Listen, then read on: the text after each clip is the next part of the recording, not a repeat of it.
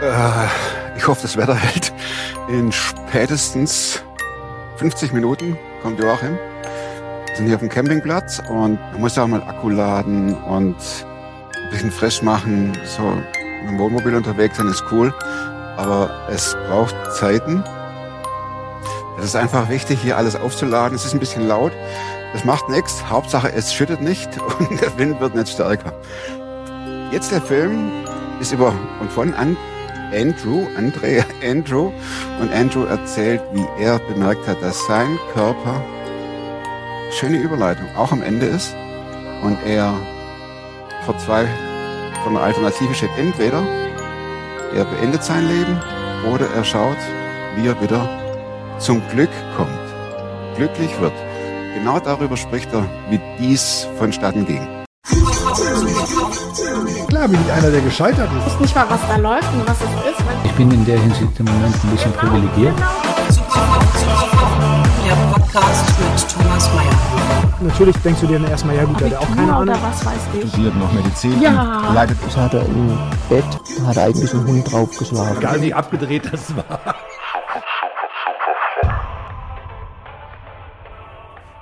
Andrew, ich fuhr hierher ins Dorf. ich kannte es nie. Gut, Google ist alles immer super, gell? Ähm, fuhr hierher, dachte, schöner Parkplatz, passt alles. Erst spät am Abend habe ich gecheckt, hier ist der Friedhof, da ist der Müllplatz und da hinten ist eine Baustelle. Dachte ich, ich kenne von dir nichts. Ich Ja. weiß nicht.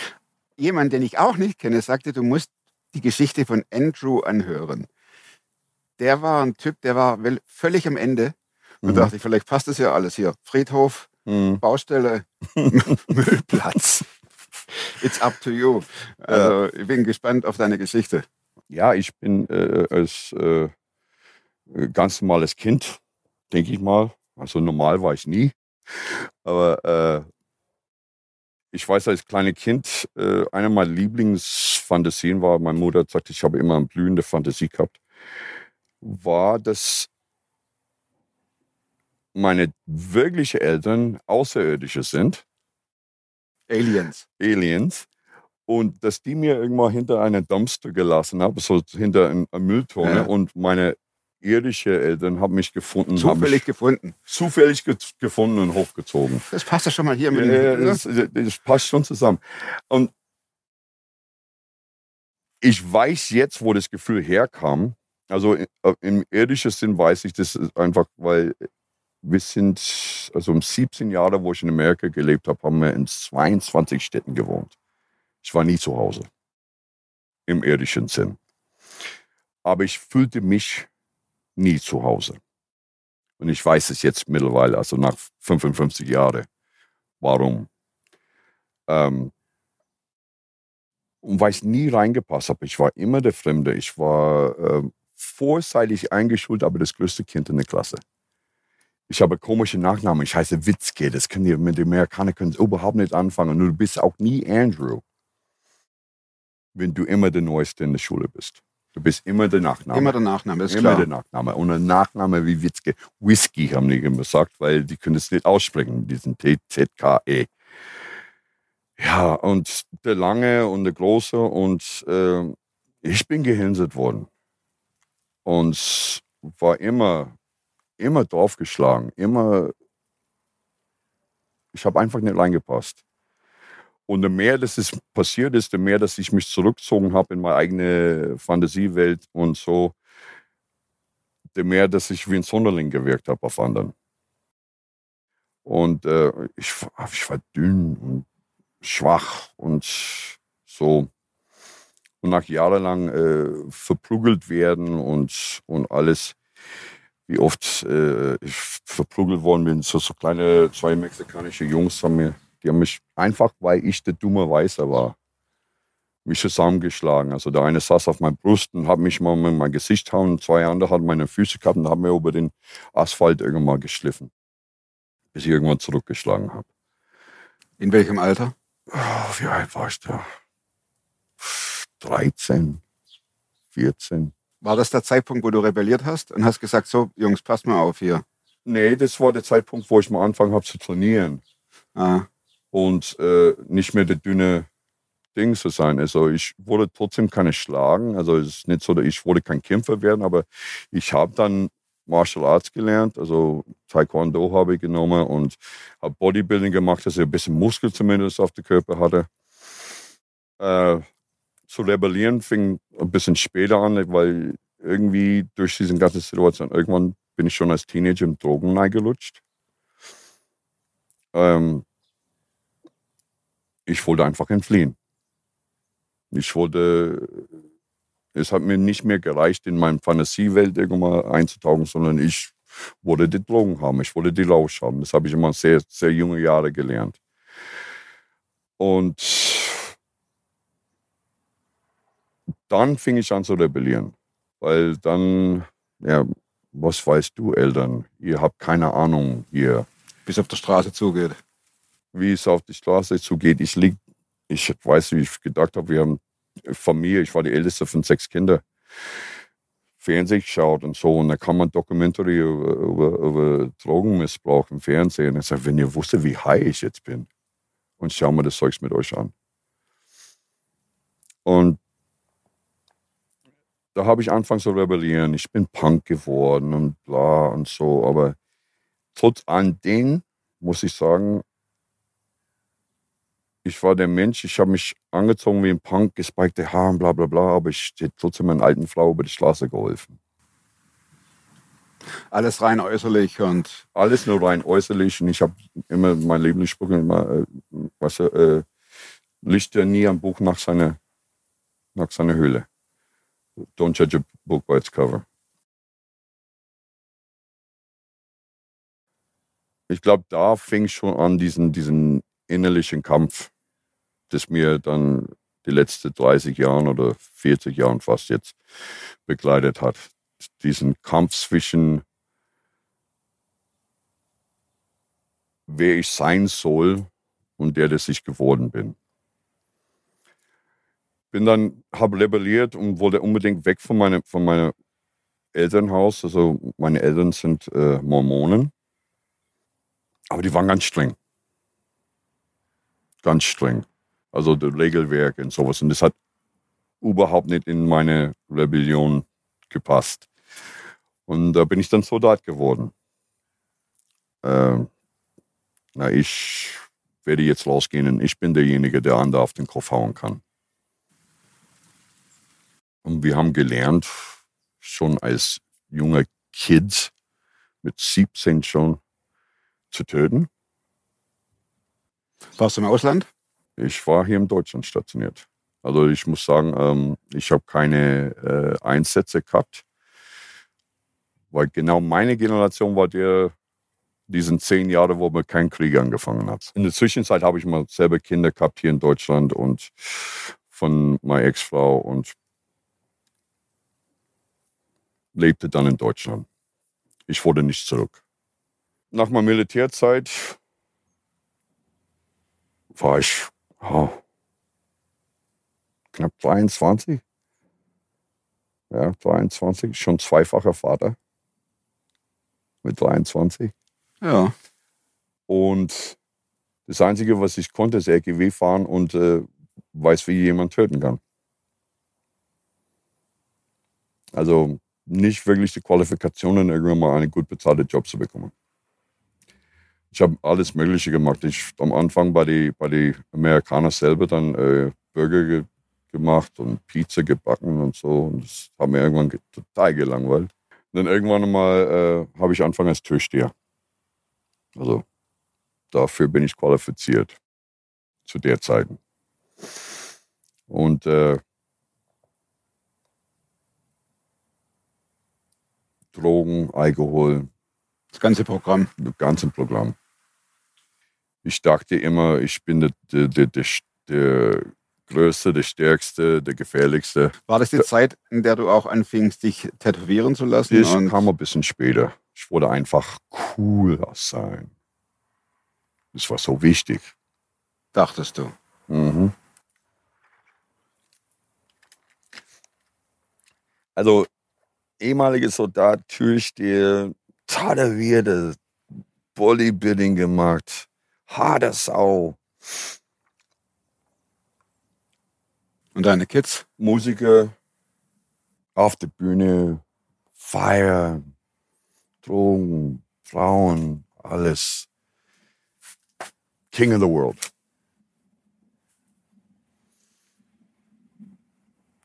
Ich habe paralysierende, debilitierende Ängste und Depressionen bekommen. So auf der Art, ich kann mir mal vorstellen, so, du meinst, du kannst alles alleine. Du arrogante Sau. Ich zeig's dir, Mann.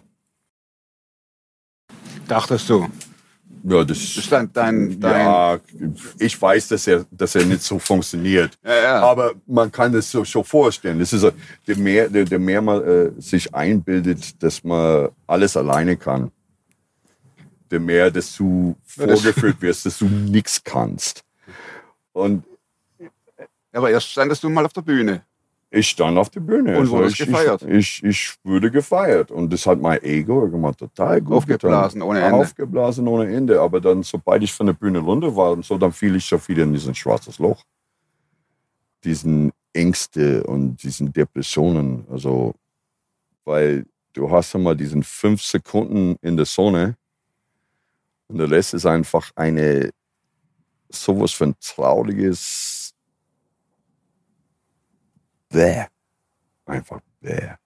Ich habe einen, einen, einen Pastor kennengelernt, nach, nachdem ich mal nach ich zum Gott gefunden habe. Und äh, die haben mir gesagt, ja, du weißt schon, wo die Depression herkommt.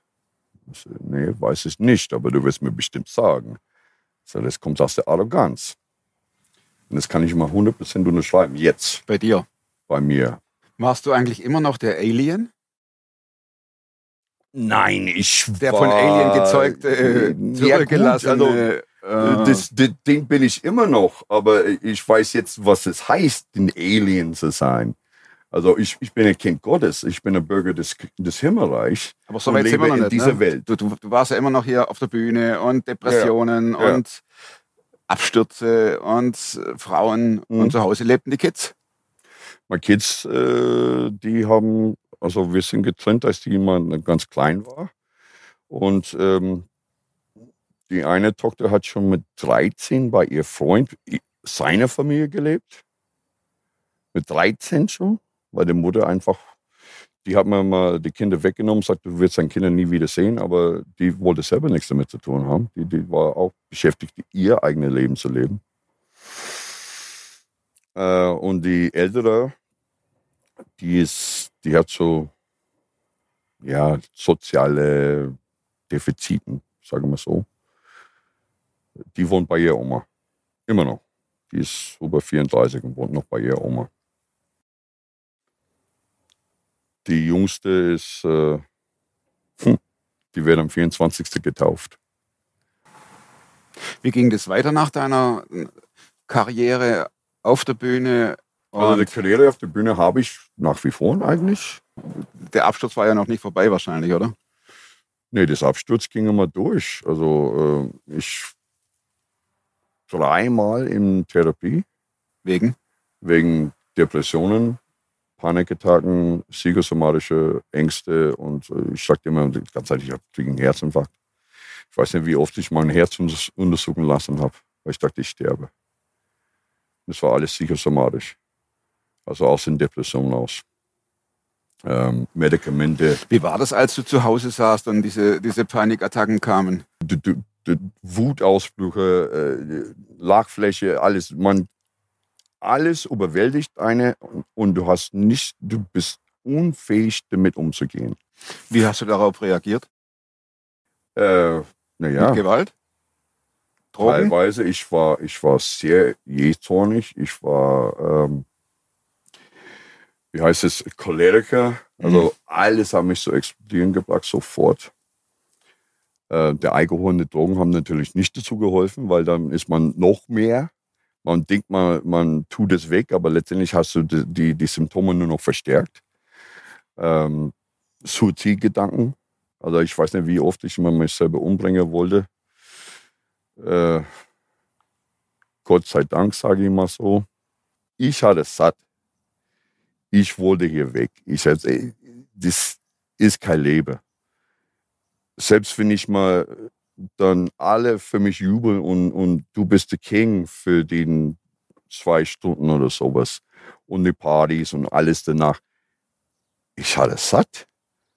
Mein Leben war, wie ich, wie ich vorhin gesagt habe, war wie verjährt. Also ich habe so schnell, so hart gelebt, um zu entfliehen von den Dunkelheit in meinem Leben, dass ich mir eigentlich in einer, ein, so manövriert hat, in, in, ich war einfach ein lebender Tote. Haben dir das die Leute auch gesagt? Viele Leute haben versucht, mich einzureden. Also unter anderem auch der, der, der Markus, der, glaube ich, derjenige, der, der von mir erzählt hat, der hat äh, zehn Jahre lang hat er für mich gebetet. Da war ich. Ich, ich. ich war in diesen, diesen Dunkelheit. Ich habe mich gesuhlt in diesen Dunkelheit. Also ich Wie kam es zum Turnaround? irgendwann habe ich schon selber erkannt, also nach, nach den dritten, vierten Therapie, wo ich denke, der Therapeut kann mir nicht helfen. Und die haben mir gedacht, wenn von außen keine Heilung kommt für dieses Problem, das ich habe, weil das Problem innen ist, dann muss die Heilung auch innen sein. Also mache ich mir auf die Suche. Und ähm, da habe ich mal, äh, wir, wir sind einmal im Jahr fliegen wir in Urlaub. Und wir wollen nach Malaysia fliegen. Und das war Januar 2020. Äh, war mal am Flughafen und gesagt, ich habe Flugangst gehabt ohne Ende. Das war ganz schlimm. Also äh, im Flugzeug steigen ging nur mit Drogen, nur mit Medikamente. Ja, Ich probiere mal mit Lesen. Ich habe schon jahrelang nicht mehr gelesen. Und dann stehe ich mir in den Buchladen und sehe ein Buch von Dalai Lama. Und es hieß äh, auf Deutsch äh, Die Regeln des Glückes. Und da lese ich mal nach, um was es ging. Also ein amerikanischer Psychiater hat den Dalai Lama irgendwann interviewt zum Thema Depressionen und wie man sein Glück finden kann. Passt. Passt. Die tun wir mal lesen. Ich habe das Ding fast komplett durchgelesen auf dem Flug nach Malaysia. Malaysia, da fliegt man schon fast 16 Stunden. Habe das Ding durchgelesen und ich fand es faszinierend. Also ähm, ein sehr intelligenter und äh, weiser Mann. Der fing an, das höchste Ziel für jeder Mensch so sein, sein Glück zu finden. Okay, kann ich unterschreiben. Das, das, das klingt vernünftig. Äh, und dann fing er an, um den Glück zu finden, muss man wissen, was das Glück ist. Und dann fuhr er fort mit, was das Glück nicht ist. Das Glück ist nicht Geld auf dem Konto zu haben, das Glück ist nicht mal Frauen zu haben, das Glück ist nicht immer Autos zu haben. Wenn du dein Glück bemisst an diesen Dingen, dann wirst du niemals davon genug haben. Ist es Geld, dann hast du niemals genug Geld. Sind es Stand dort Frauen, in dem du- Buch. Hm? so. Das Ding ist, und der hat dann beschrieben, wie man das Glück finden kann, also indem man dann Compassion, Compassion also für andere Menschen haben, dass man jeder Mensch anzieht irgendwann als sein, als dein Gleichen. Dass man sich mal sich selber ein bisschen verliert, um seinen Platz zu finden in der Welt. Das ist, klingt alles ein bisschen vertraut irgendwie. Also habe ich versucht, das nach diesen, diesen, diesen äh, Regelwerken irgendwann mein Leben in Ordnung zu bringen. Und dann ging es mir eine Zeit lang gut. Ich bin wandern gegangen, habe die Natur genossen, habe mal über Gott in der Welt nachgedacht. Und dann kam der Winter wieder und äh, schon wieder, ich, oh, ich rutsche schon wieder ab.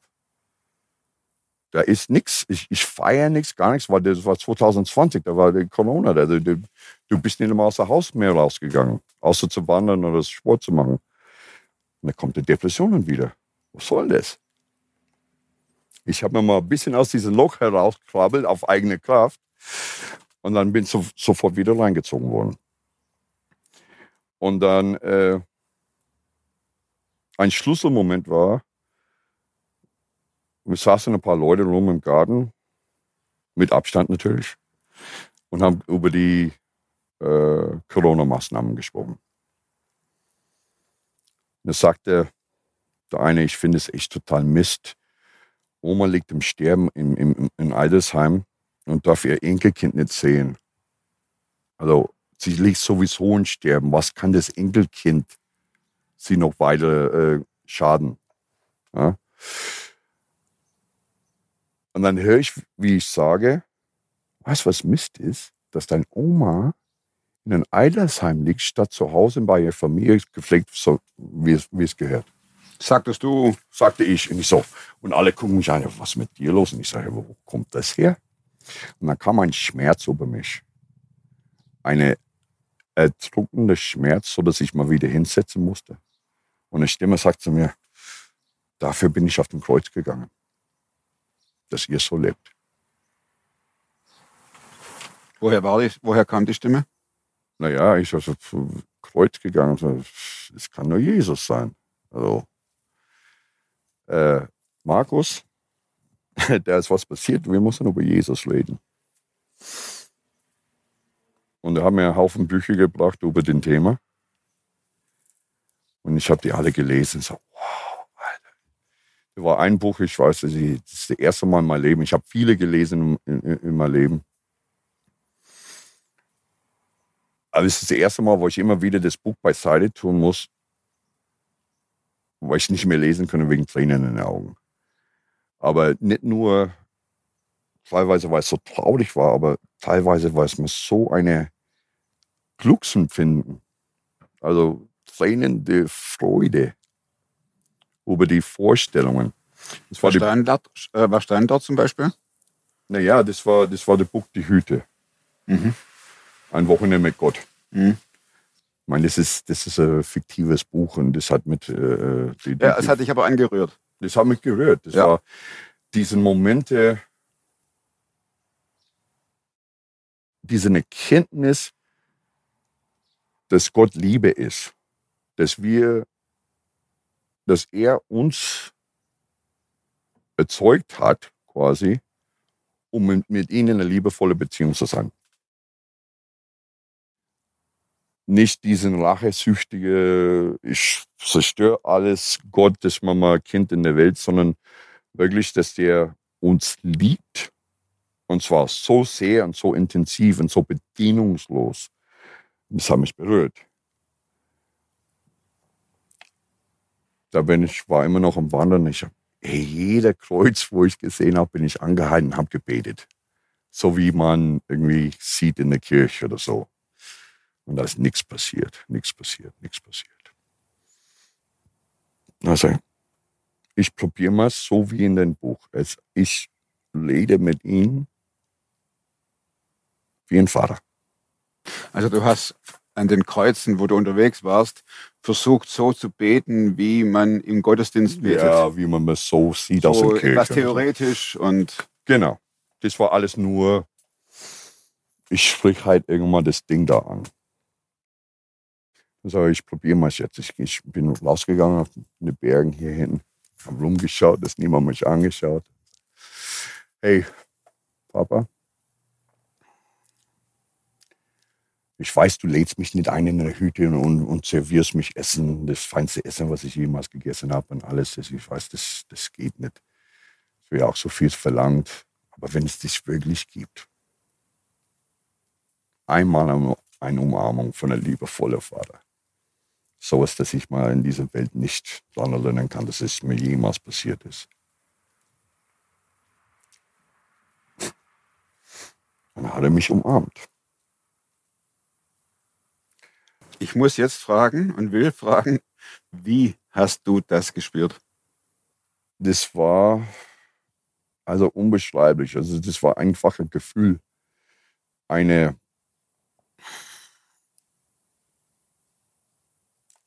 Du wanderst da in den Bergen. ich wandere da und sag eine Umarmung. Und da war ich wie, ja, wie in einer Wolke äh, von Wohlsein. Ich kann es nicht anders beschreiben. Es war wirklich so wunderschön. einfach unbeschreiblich schön. Ich habe gesagt, wow, wenn es so schön ist, in deiner Gegenwart zu sein, nehme ich mit. Sofort. Ich muss nicht nach Hause. Tut meine Frau leid und es tut meine Freunde leid, aber ich brauche auch nichts. Ich gehe sofort mit. Ich bin bei dir. Dieses Gefühl, lässt für Eternity. Ich bin dabei. Er sagte, nein, so funktioniert das nicht. Du hast jetzt was zu tun. Also jetzt lebt man miteinander. Wir haben bestimmt drei Stunden lang. Ich habe ihm Fragen gestellt er hat geantwortet. Er hat mir Fragen gestellt und ich habe geantwortet. So intensiv war es. Ich rede oft mit ihm. Aber das, diesen ersten Gespräch war so, als ob ich mal mit einem besten Freund durch, durch den Wald laufen würde. Und an dem Tag hat er mir alle meine Depressionen weggenommen. Alle meine Ängste. Mein Zuziehgedanken. Alles. Er hat mir die wieder die Fähigkeit gegeben, um die Situationen in meinem Leben umzugehen, ohne dass es sich überwältigt fühlt. Der Mist ist immer noch dasselbe Mist wie vorher aber ich kann jetzt damit umgehen, weil er mir diese Werkzeuge gegeben hat. Er hat mir diese Fähigkeit zurückgegeben, damit umzugehen. Er macht die Probleme nicht weg, sondern er hilft dir durch. Nächsten Tage ist das erste, was ich mache. Ich bin so zu einem Kletterpark gegangen, habe die höchsten Bäume hochgeklettert und so. Früher hätte ich mir einen Herzinfarkt bekommen, nur hochzuschauen. Warum hast du das gemacht? Aus lauter Freude oder? Aus lauter Freude und hab bin rumgesprungen an diesem Baumgipfel wie ein Zwölfjähriger und habe mich einfach gefreut. Bin äh, wandern gegangen und habe die höchste Klippen gesucht und habe mich dann an, an, den, an den Kanten gestellt in Flipflops. Alle irgendwas. Was sagten denn deine Kumpels, die nicht äh, an Jesus glauben? Hat er jetzt in seiner Fantasie wieder einen anderen Trip oder? Ähm, die sagen dann so, aber der gibt's nicht. Also, doch, woher weißt du das? Weil ich habe ihn gespürt. Er hat mich umarmt. Der hat seine Liebe gezeigt. Sagen dann die Leute nicht, ich möchte es auch spüren? Die wenigsten. Was ist aus dem süchtigen, Lastwagenfahrenden Bodyguard geworden? Den haben wir begraben in einem Swimmingpool in Österreich. Du wurdest dort in den Pool getauft. Ich bin in den Pool getauft.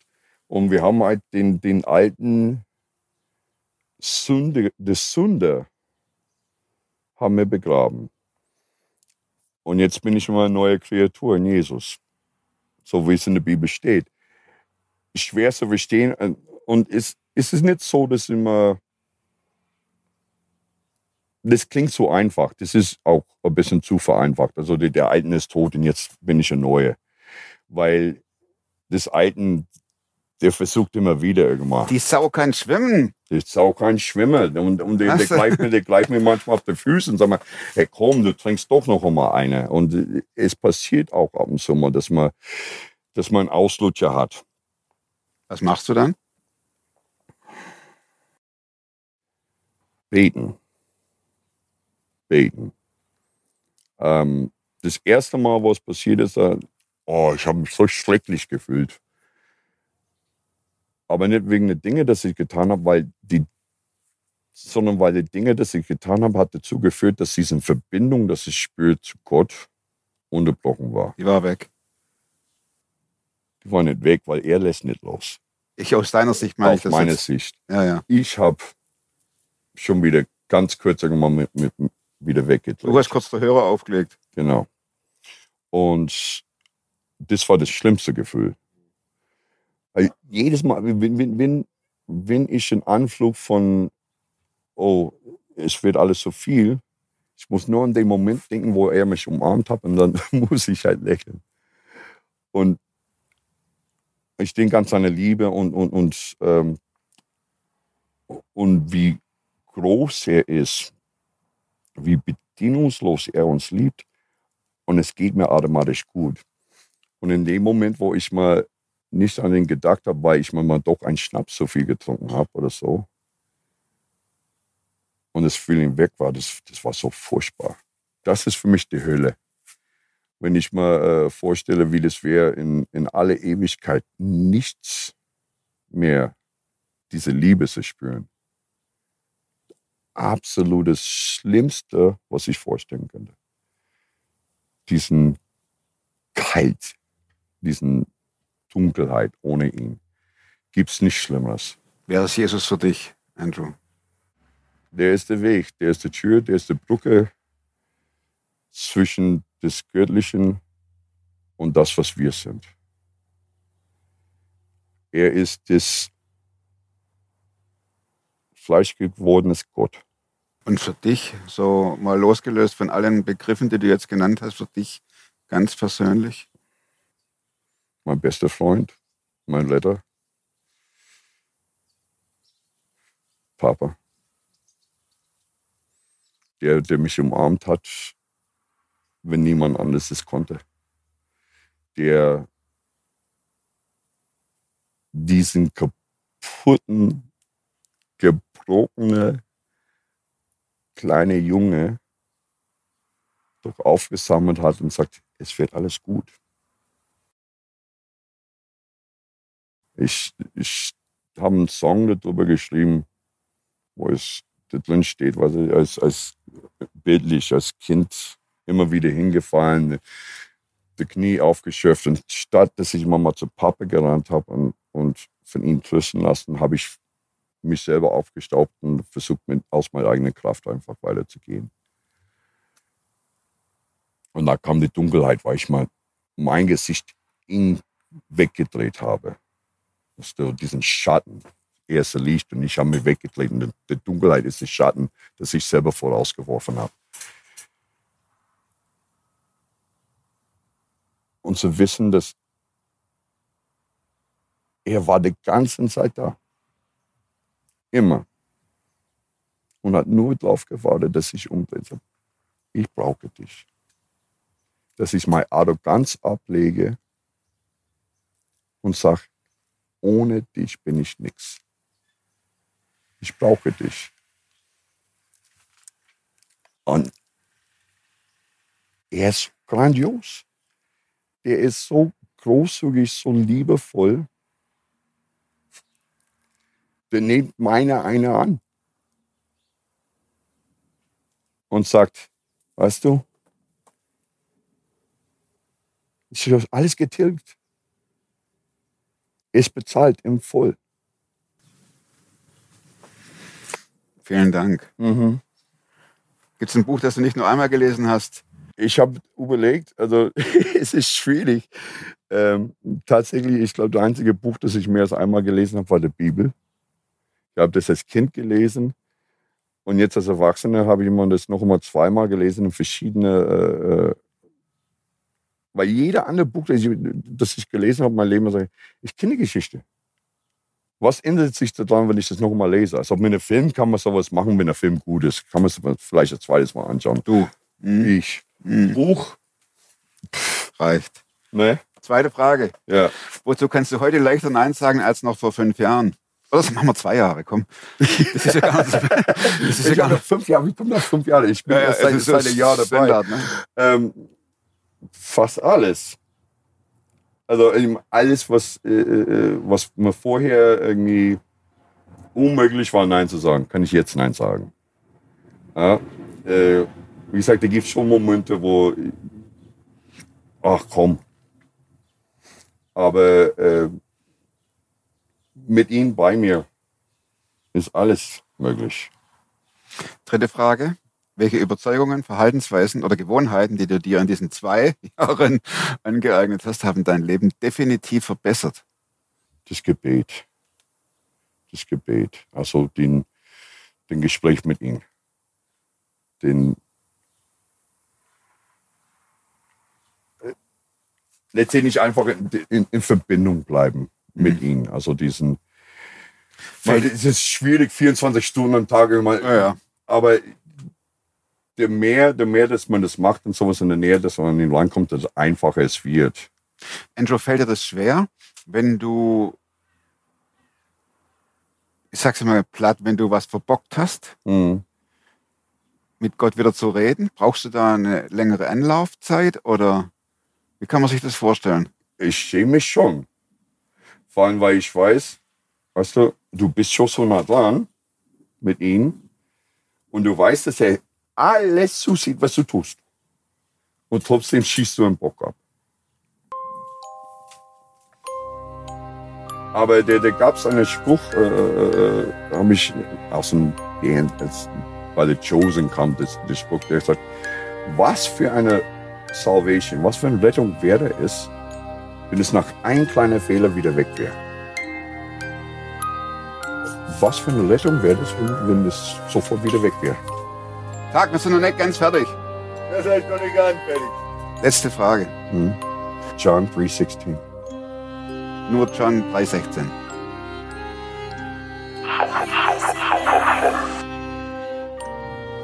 Hinterlasst Andrew dicke, dicke, fette Daumen. Und jetzt kommt gleich Joachim. Ihr werdet ihn auch sehen, den Film. Nächste Woche noch nicht. Da kommt ein anderer. Und bis dahin bleibt oder werdet super fromm. Macht's gut. Und tschüss.